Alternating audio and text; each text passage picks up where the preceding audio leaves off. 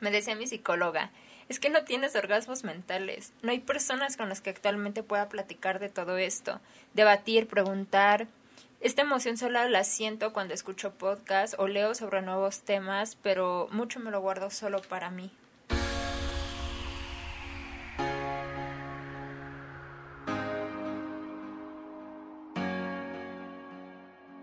La musa o inspiración no nos llega por sí sola en diseñando, arte. Iremos a buscarla a través de nuestra historia, lluvias de ideas, tableros de inspiración, escritura, investigación y muchas otras herramientas. Soy Natalia González y te invito a que me acompañes en mi proceso de diseño para una obra de arte. Descubramos juntos que no es necesaria una utópica vida parisina en los años 20 para ser un artista tanto tú como yo, tenemos la posibilidad de crear mucho más allá de lo que podemos a simple vista imaginar. Hola a todos, ¿cómo están? Espero se encuentren muy bien. Me da muchísimo gusto volvernos a encontrar. Les voy a confesar algo, esta es la tercera vez que escribo el episodio y la segunda vez que lo grabo. Enseguida de que grabé el episodio piloto comencé a preparar este. Sin embargo, en este mes o mes y medio han pasado tantas cosas en mi cabeza que he tenido que modificarlo varias veces. Pero estoy grabando esto el domingo, dos días antes de ser publicado, así que seguramente este es el definitivo. Y bueno, toda esta confusión se debe a que, como les dije el episodio anterior, mi intención es contar problemáticas sociales desde mi perspectiva. Sin embargo, el hecho de tocar temas personales se vuelve un poco complicado, mucho de ello lo he conversado con mis seres queridos más cercanos, pero de eso a llevarlo ya a la parte gráfica y compartirlo en redes sociales, internet, etc., pues se vuelve precisamente otro tema. Y es aquí cuando aparece mi primer recurso creativo y uno de los que más disfruto sinceramente, la terapia. Le mandé mensaje a mi psicóloga pensando que podíamos ver algo como orientación vocacional o similar, sin embargo, una vez más pude darme cuenta que la respuesta ya la sabía. Hay muchos temas que tengo presentes, pero el miedo a la opinión de los demás es lo que me detiene, y ni siquiera es por la gente que no me conoce, sino los que han estado cerca de mí toda mi vida. Como igual les mencionaba la vez pasada, en la escuela siempre fui muy nerd, por así llamarlo, desde el kinder hasta la universidad.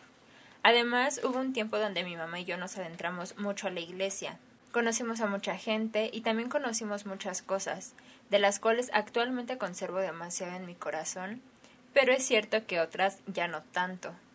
Esta etapa fue cuando yo tenía como 15 años, convivía sobre todo con gente adulta, y pues sus comentarios constantemente eran algo como, ay, se ve que ustedes son una familia muy bonita, o ya no hay niñas como tú, qué niña tan tierna, etc, etc. Y pues en ese tiempo no voy a negar que sentía bonito, pero también era una carga enorme. Vivía constantemente con culpa porque pues para seguir dando la impresión de una niña buena, entre comillas, no podía pecar o bajar mis calificaciones. Y hoy en día, aunque ya ha cambiado mucho mi forma de pensar, no con todos me he atrevido a hablar de esos nuevos temas. Porque este concepto, pues, podría haberse amenazado, obviamente, y a pesar de ya haber trabajado en el qué dirán, a la hora de ponerlo en práctica no es tan sencillo. Me decía mi psicóloga, es que no tienes orgasmos mentales. No hay personas con las que actualmente pueda platicar de todo esto, debatir, preguntar. Esta emoción solo la siento cuando escucho podcast o leo sobre nuevos temas, pero mucho me lo guardo solo para mí. Y bueno, después del desahogo, resulta que ese mismo día de mi terapia estábamos platicando varias mujeres de mi familia sobre el amor propio y el papel de la mujer en la sociedad. Y así, como rayito divino del que hablábamos la vez pasada, me llegó la inspiración. Un tema que sigue siendo algo polémico en mi familia y en nuestra sociedad es la sexualidad de la mujer, o incluso a veces ni siquiera es un tema, no se considera o no se cuestiona. En el libro que acabo de leer de Se regalan dudas de Letty Sagún y Ashley Frenge, hay una pregunta que dice ¿Con qué ideas creciste acerca de la sexualidad y cómo la vives ahora? Y una respuesta con la que me sentí muy identificada, les voy a leer rapidito algunos fragmentos. Crecí creyendo que era un pecado, que no me pertenecía. Entregar tu virginidad a tu esposo. Es un regalo que le estás guardando, el mejor regalo, como si ya le perteneciera, ¿no? No, no es un regalo que tienes y se va. No se le estás guardando a nadie. Tu sexualidad es tuya y tu sexualidad eres tú. Y eso no significa que comparto mi sexualidad con cualquiera. Al contrario, soy mucho más cuidadosa porque es algo que además de ser muy íntimo, es un intercambio de energía muy fuerte. Y bueno, como les decía, me sentí muy identificada. Yo crecí prácticamente con la misma idea. Hay una historia que hoy en día considero horrible, pero la escuché toda mi infancia y mi adolescencia, que decía que las mujeres éramos como un par de zapatos en una tienda, que los más bonitos obviamente son los del aparador, los nuevos, los que nadie toca, mientras los otros que de prueba, entre la gente más los probara menos los iban a querer porque ya estaban usados, maltratados y pues iban perdiendo valor. Y aunque hoy me parece de lo más absurdo, el hecho de que una mujer valga por la cantidad de novios, esposos, parejas que tenga, por su sexualidad, su virginidad, en su momento me compré la historia y no solo marcó mi manera de relacionarme con mis parejas, sino también en cómo yo veía a las demás mujeres. He sido parte del problema, etiquetar a las demás por la manera en que viven su vida y su sexualidad. Aunque no lo crean, he tratado de ser breve. En general, este es el tema que quiero tocar y el por qué decidí hacerlo. Ahora vamos a pasar ya a la parte del proceso creativo.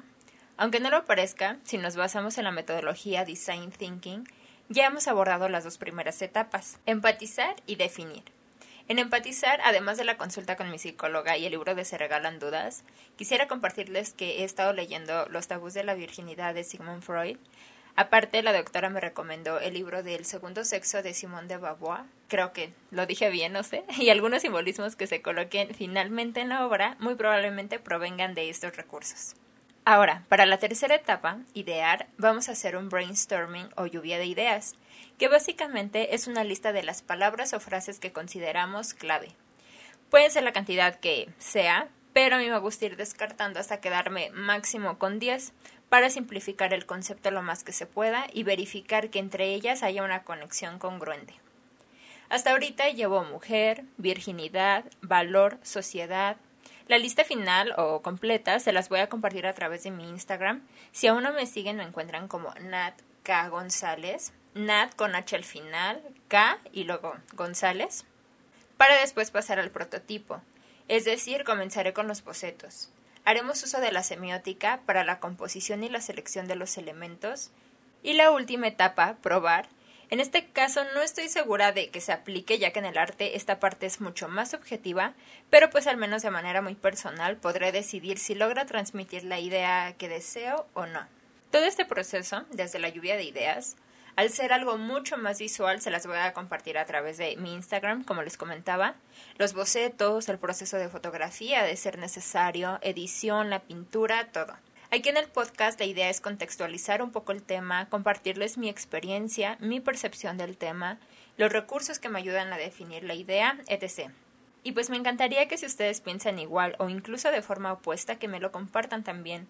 Así como me acompañan en mi proceso de pintura, también lo hacen en mi crecimiento personal. Y estaría encantada de conocer sus opiniones. De verdad les agradezco mucho por escucharme, por su atención, su confianza. Espero de corazón que les haya gustado este episodio, que se puedan llevar algo, probablemente a que se cuestionen a sí mismos sobre algunas de sus creencias, y aunque no cambien de parecer, pero creo que en este proceso de cuestionamiento siempre podemos encontrar algo, o en los recursos, no lo sé, pero si es así háganoslo saber, y por este medio nos vemos el primer martes del mes que viene, ya con esta hora terminada y planeando la siguiente. Así es que cuídense mucho, excelente inicio de semana y nos vemos pronto.